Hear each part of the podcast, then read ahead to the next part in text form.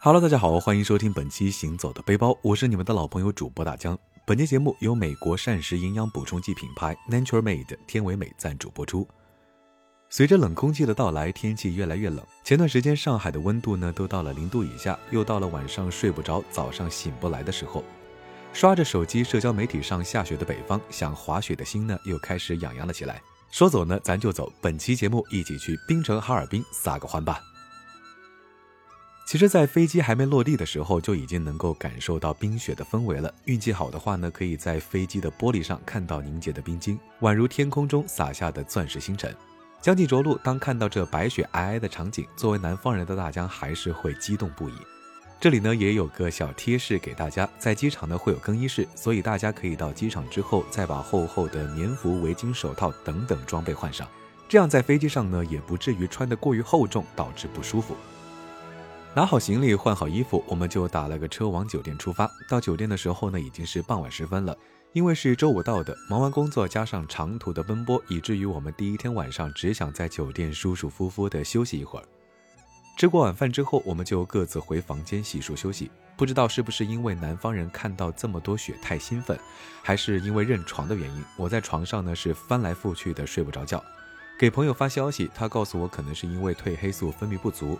其实以前呢就听过褪黑素，我第一次听到还以为是一个美白的新产品，查了之后呢才知道，原来这是由松果体产生的一种胺类激素，主要作用呢就是调节昼夜节律和睡眠觉醒。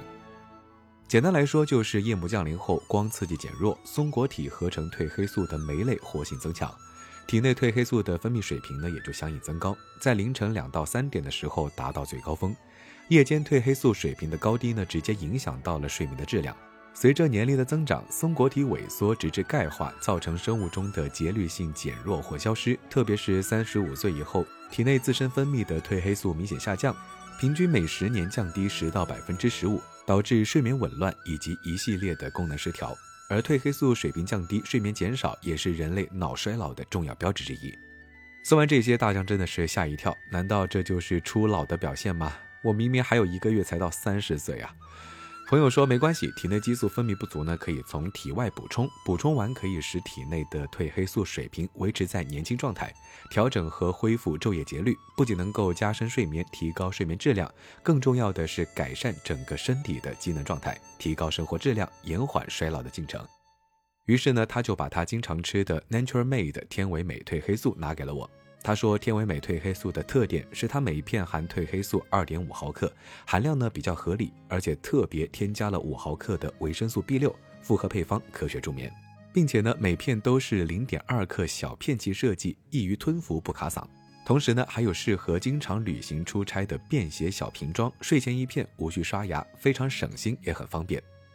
吃过天维美褪黑素之后呢，大江果然没多久就陷入了梦乡。第二天，我们起了个大早，在酒店吃完早饭之后，打算前往今天的第一站中央大街。中央大街几乎是每个来哈尔滨的游客必打卡的商业街。从表面上看，它是一条充满异国风情的步行街，而纵观历史，它是哈尔滨近代城市发展的缩影。常言道，哈尔滨是一座火车拉来的城市，指的是一八九八年修建的中东铁路，给哈尔滨的城市发展带来了无限的机遇。而中央大街的前身，便是在铁路修建时运送铁路器材的马车开辟出来的一条土道。后来呢，随着铁路的修建，越来越多的外国人在此经商，逐渐形成了如今欧式建筑林立的商业街。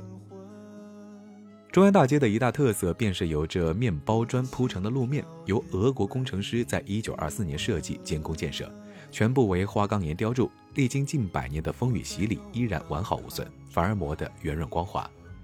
整齐排列的石砖路既显复古，但又不失优雅，配合周围的欧式建筑，完美诠释了欧陆风景。整条中央大街共有欧式建筑七十一栋，汇集了文艺复兴、巴洛克、折中主义及现代等多种风格，是名副其实的艺术长廊。而且由于中央大街的持续繁华，使得这里的历史建筑得到很好的保护和活化利用，不断焕发新颜。这里的每一座建筑都有一段历史，都充满了故事。比如说松浦洋行旧址，大概是中央大街上最容易辨认的建筑。坐落于中央大街与红砖街交汇处，楼高五层，巴洛克建筑风格，俄式穹顶，蓝灰色外墙，精美的罗马柱雕花装饰，使得它在一众欧式建筑中显得格外出众。松浦洋行的斜对面是大名鼎鼎的马迭尔宾馆，建成于一九一三年。马迭尔俄文意为摩登的、时髦的新艺术运动建筑风格。宋庆龄和郭沫若都曾经在这住过，也是中国近现代许多重要事件的发生地。而与马迭尔宾馆齐名的，便是旁边的马迭尔冷饮厅出售的马迭尔冰棍，堪称来哈尔滨必打卡的食品之一。无论何时，店面呢总是门庭若市，五块钱一根，虽然略贵，但是和众多的雪糕、刺客相比，它作为在旅游区的著名食品来说，也算得上是良心价了。道里丘陵公司旧址建成于一九一四年，仿文艺复兴建筑风格，墙体的平行线与托座屋檐线华丽精美，屋顶轮廓高低起伏，富有变化。它的前身是俄罗斯丘陵商行在国内开设的分行，是中国境内的第一家百货商店。历经百年风雨后，丘陵集团已成为哈尔滨著名的本土企业，而原分行旧址呢，也成为了商业用楼。但不知道是巧合还是有意为之，改制后与丘林集团已没有任何关系的丘林里道斯食品公司在这里开启了专卖店，也算是对历史情怀的延续。丘林里道斯是有名的红肠品牌，在店面的转角处还有现烤的红肠出售，空气中呢也弥漫着烟熏的香气。红肠是一种原产于俄罗斯的香肠，中东铁路修建后引入了哈尔滨，味道咸香，带有独特的蒜香和烟熏味。在寒冷的晚上吃上一根热乎乎的烤红肠，也算是一种享受。不同于其他城市的步行街，这里没有全国通用的臭豆腐、羊肉串、炸鱿鱼，也没有各种小清新的精致网红店。这里更多的是以出售红肠、锅包肉、冰糖葫芦、烤冷面、冰棍等等本土特色产品为主，以及各种各样的俄罗斯工艺品。除了红肠和马迭尔冰棍，中央大街上还有很多的名小吃，比如说冰糖葫芦。可能有人纳闷，冰糖葫芦不是全国都有吗？哈尔滨呢，这还真不一样。首先，在哈尔滨，万物皆可冰糖葫芦。常规的水果冰糖葫芦就不说了，茄子、青瓜等等蔬菜冰糖葫芦呢也是小 case。最猎奇的是辣条冰糖葫芦，应该说可以刷新你们的认知吧。其次呢，这里的冰糖葫芦分量都很大，一根可以抵得上平时的两根。最重要的是呢，这里的冰糖葫芦是真冰糖葫芦，在零下二十五度的环境呢，直接冻成了冰，吃起来也像是冰沙一样的透心凉。与中央大街一样，圣索菲亚大教堂呢，也是每一个来哈尔滨的游客必须打卡的建筑，以其独特的造型和欧式风情闻名于世，是中国的十大教堂之一，也是哈尔滨的地标性建筑。而且呢，它的位置还紧邻中央大街。圣索菲亚大教堂始建于一九零七年三月，原为沙俄东西伯利亚第四步兵师的随军教堂，由俄国茶商伊费奇斯加科夫出资建设。一九二三年九月重建，一九三二年十一月建成，是典型的拜占庭式东正教教堂。建筑平面呈希腊十字方式布置，中央呢建有巨大的俄式洋棕头穹顶，四端则是四个大小不同的帐篷顶。墨绿色的穹顶和枣红色的墙体搭配，显得庄重又典雅脱俗。这里大江呢也分享一些拍照的小 tips 啊，比如说时间，教堂最佳的拍摄时间是下午，顺光且光线充足；上午的话呢比较容易逆光，背景呢比较容易灰霾；晚上弱光，色调呢容易受到周围霓虹灯的影响。位置的话呢，由于游客众多，所以呢必须要使用借位大法，才能避免过多的游客入境。最佳的拍摄点，比如说有献血屋的走廊、石桥、木椅等等，但是呢，还是可能会由于太火而需要排队拍照。但不得不说，位置的确绝佳。同时呢，也建议大家使用长焦啊，可以拉近建筑和人像之间的距离，减少入境的游客。雪乡一个非常美丽的名字，是位于雪山林场中的冰雪特色旅游小镇。在这里呢，出门便可以进行各种各样的雪趣活动。游览连绵积雪的北国村庄，欣赏风光壮丽的林海雪原，体验东北特有的火炕文化。尽管距离周边城市呢都有较远的距离，但是每年冬季来此的游客还是络绎不绝。初次接触的朋友可能会被雪乡、雪谷、大雪谷等等一系列相近的名字绕晕。雪乡的本名是双峰林场，原本是寂寂无名的，直到有摄影爱好者在附近的羊草山拍了组照片，并且得了奖，才吸引了更多摄影爱好者前来。然后呢，就带动了驴友打卡，再到后来闯关东、爸爸去哪儿、智取威虎山等相继都在此取景，逐渐呢就火了起来。去雪乡一般要乘坐长途车，分为两类，一类是官方合作的龙运旅游专车，可以通过雪乡官方公众号内的链接预订，一百二十元一人，儿童半价。优点呢就是正规运营，可以直达景区内下车。缺点的话就是时间相对比较固定，而且据说在车上呢会推销周边的旅游产品。另外一种呢就是社会车辆了，可以在网上或者是通过客栈老板预订。大巴型是一百块一个人，儿童同价；小车型的话相对更贵一些。优点呢就是时间灵活，不会推销旅游产品；缺点呢是只能到达景区门口，而且呢运营质量良莠不齐，价格呢也不太透明。进入雪乡的话呢是需要购票的，一百二十元一人，含景区内往返的接驳车，两天内呢可以无限次的出入，可以通过官方微信号购买。购票时呢虽然要求选择入园时间，但实际上是可以随时入园。雪乡内部交通的话呢，共有四个进出口。除了羊草山方向的进出口呢，可以步行前往；其他三个方向的进出口呢，都需要乘坐景区内的接驳车前往，五块钱一位，可以和门票一同购买。去雪乡前呢，一定要订好房间，特别是旺季，千万千万不要到现场才物色。郊区夜晚零下二十五度以下的气温呢，如果找不到住处，可真的不是闹着玩的。以前雪乡呢是以床位为单位，现在基本上都是以房间为单位了。而且呢，在主流的旅游 APP 上呢，都能够预定，比较规范。像我们这次去订的呢，就是三人的火炕房。火炕呢是北方特有的一种供暖建筑结构，由灶口、炕体和烟囱三部分构成。炕体中空设有迂回的通道，灶口烧柴产生的烟和热气流呢，经过这些通道，再从烟囱排出室外，烘热炕体表面。有的火炕灶口呢，跟灶台直接相连，这样呢，就可以在烧水做饭的同时烘热火炕，充分利用火热资源。说实话，还真的不得不佩服古人的智慧。传统的火炕呢，多为砖石结构，随着时代的发展，火热呢逐渐被水热、电热取代，唯一不变的呢，都是围绕火炕的生活习惯。火炕乍一看像床，但可兼具餐厅、客厅使用，是日常生活的重要场所，更是一种生活文化。雪乡的结构相对来说还是比较简单的，内部呢就一条雪运大街，所有的客栈商铺呢都位于大街两旁，背后呢有一座棒槌山，山上呢有两条栈道，分别是不上山的雪景观光站和上山的棒槌山观光栈道，还有滑雪场、雪地摩托、雪地滑圈等付费的项目。外部的话呢，近的有羊草山、大秃顶子山、大雪谷、冰雪画廊等等。远的话呢，还有亚布力滑雪场、青云小镇、亚布力森林小火车、亚雪民俗第一村等等。我们呢是吃完饭开始游玩的，在雪乡出门呢就可以直接玩雪，大人小孩都不亦乐乎。远处应该是雪乡内的滑雪场，看雪道的倾斜程度呢，其实一般人体验体验也足够了。但是还是要提醒大家，滑雪有风险，一定要注意安全。雪乡内除了雪韵大街，另一个游览重点就是棒槌山的两条栈道，分别是雪景观光栈道和棒槌山观光栈道，都是免费。其中一个共同的出入口呢，就在篝火广场旁。两条栈道在棒槌亭才分开，从地图的比例呢，也能看出它们长度的区别。雪景观光栈道呢不上山，全长才四百多米，却是整个雪乡景观的精华。栈道沿山脚修建，稍微高出房顶一点，沿途呢也设有很多个观景台，可以俯瞰整个雪乡的美景。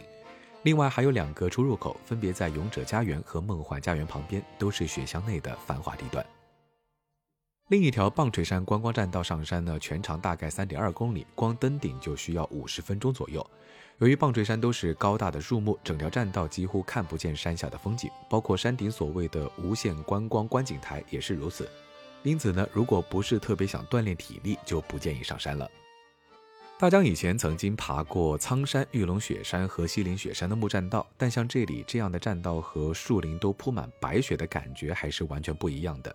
积雪呢，使木栈道的阶梯呈现出黑白相间的颜色，就像钢琴的琴键一样。给纯净的雪山风景呢增添了一丝优雅。不得不说，木栈道和雪山真的非常配，可以很好的互相点缀，使原本单调的雪山风景呢增色不少。稍微往上走了一段栈道，便可以俯瞰雪乡的部分景色。虽然只是下午三点半，但已然是日薄西山，把背后的山峰呢都染成了金黄色。木栈道外侧基本没有树木遮挡，但是呢可以很好的观赏沿途的雪景风光，俯瞰雪乡全景。中间设有几个观景台，甚至提供高台，方便拍摄高机位视觉。沿途的木屋场景呢，都是专门搭建，禁止游客入内。积雪呢，得到了很好的保护。暖黄色的栈道灯光呢，也可以适当补光，适合拍人像。总体来说，这条栈道非常的贴心。晚饭呢，我们就是在栈道中段出入口旁的民宿餐厅用餐。本想品尝东北特色的铁锅炖啊，不过老板说分量比较大，我们三个人根本吃不完，只能先作罢。一盘猪肉炖粉条，一盘番茄牛肉汤，涵盖主食、肉汤，都是味道香浓、多汁开胃的菜品，非常好下饭，也非常的暖身体。吃完饭呢，就轮到了饭后水果。雪韵大街上呢，满是我们心心念念的冻果，包括冻梨、冻柿子、冻黄桃、冻海棠果等等，在南方基本上找不到现货。这次呢，也算是得偿所愿了。冻果的诞生其实源于过去冰箱没有普及啊，东北人为了保存水果，冬天呢就把水果放在室外这个天然的冰箱中冷冻，冻果便应运而生。冻果基本上整个呢都处于结冰的状态，不能直接食用，要先放入凉水中浸泡解冻，表面呢会结出一层脆冰壳，待果肉变软之后，去掉冰壳和表皮便可以食用。吃起来呢比新鲜的水果冰凉绵密，多汁香甜，偶尔呢还夹带一些冰沙的口感，非常独特。晚上七点左右，雪运大街上呢就会开始扭秧歌巡游，大叔大妈们呢跟着喜庆的音乐，手持扇子、手帕、彩绸等起舞，游客呢也是簇拥观赏，跟着音乐手舞足蹈，整条大街真的是锣鼓喧天，还是非常热闹的。回到客栈呢，我们就准备体验梦寐以求的活动了——泼水成冰。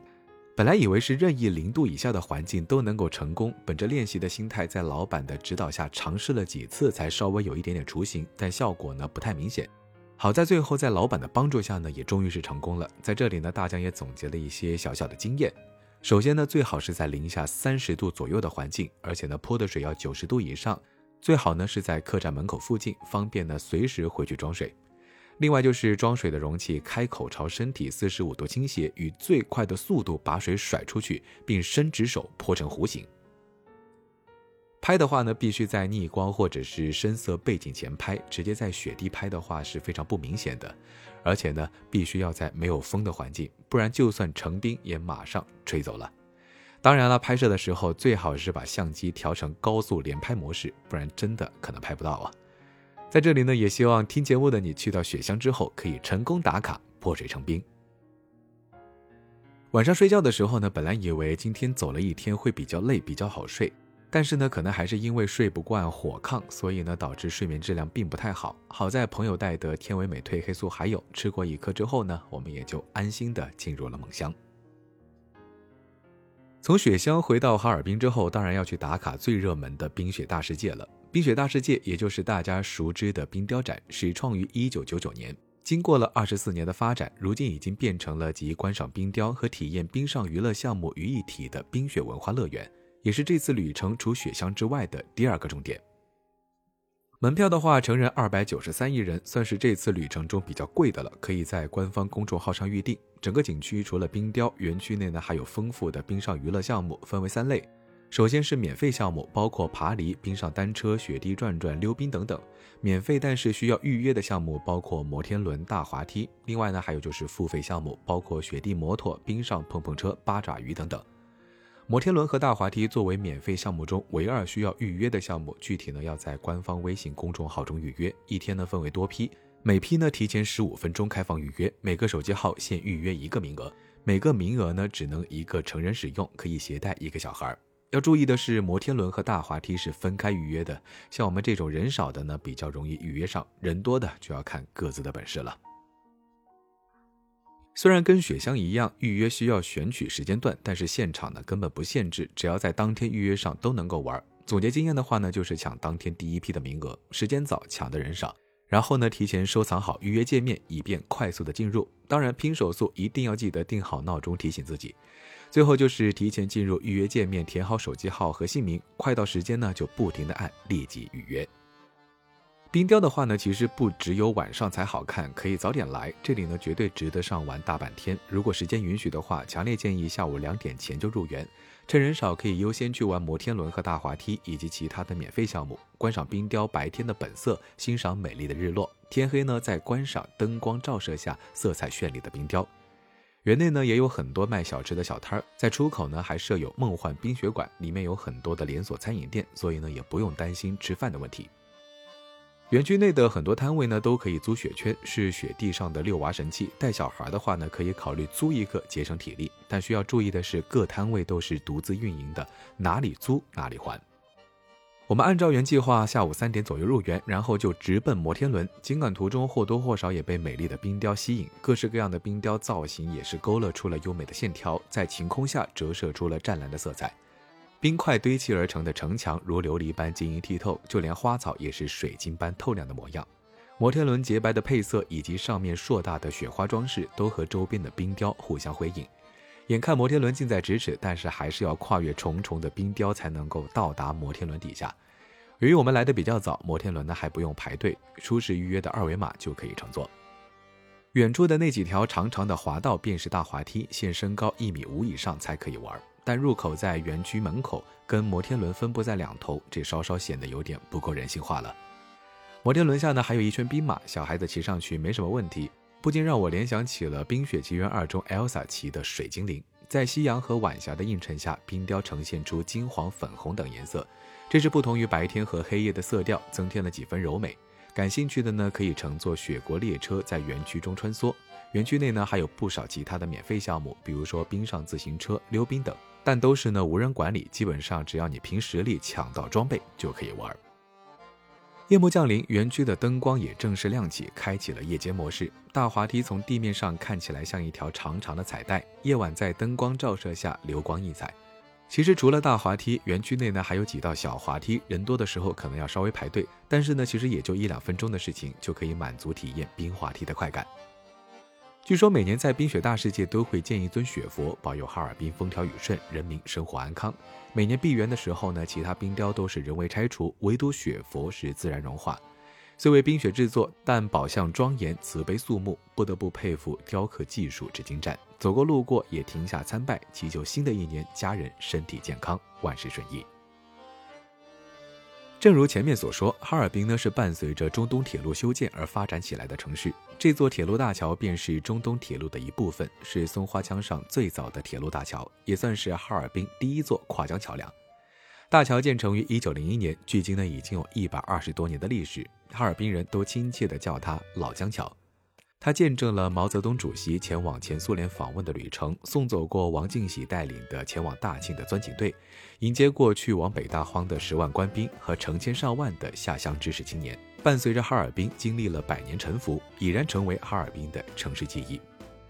二零一四年，随着隔壁的松花江特大桥的投入使用，这座百年老桥也完成了它的使命，但并未荒废或拆除，而是改造成了如今的观光步行桥。作为中东铁路公园的重要组成部分，获得重生，继续服务这座城市。如今的铁路大桥既有铁轨的延伸、记忆的延续，又有城市慢行系统的功能和传统铁路文化的传承，成为了哈尔滨的网红景点。新旧两座大桥如时空交错般并列屹立在江面之上，行人在旧桥中回忆过往，高铁在新桥上呼啸而过，这就是历史的传承、时代的变迁、科技的发展。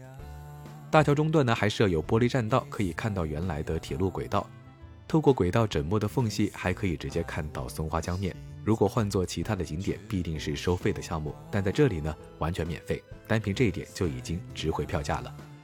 桥下是已冻结的松花江，还有不少私营的冰上娱乐。走在人行道上呢，会一直有人来问你推销。虽然看着很好玩，但说实话，安全性不好判断。所以大江呢，还是建议大家去正规的冰雪游乐场玩耍。好了，本期节目到这里差不多就要告一段落了。哈尔滨作为今年非常热门的旅行目的地，想必听完节目的你肯定已经蠢蠢欲动了。它一定是一个可以满足你对冰雪所有期待的好地方。当然，如果长途跋涉害怕遇到睡眠问题，也可以备上天为美的褪黑素，让你安心睡个好觉。毕竟睡得好才能够有精力玩得好。大疆也在本期节目为大家准备了福利，欢迎在节目下方评论区留言，说说你最难忘的玩雪记忆。我们将在评论中抽取三位听众宝宝送上奖品，记得注意一下私信留言区或者是评论回复哦。我们下期节目再见喽，拜了个拜。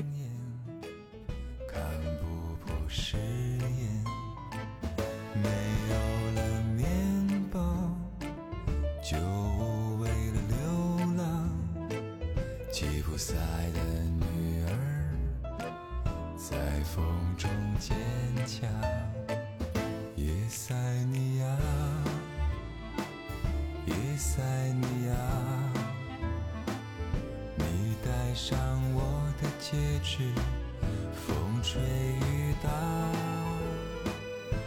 塞。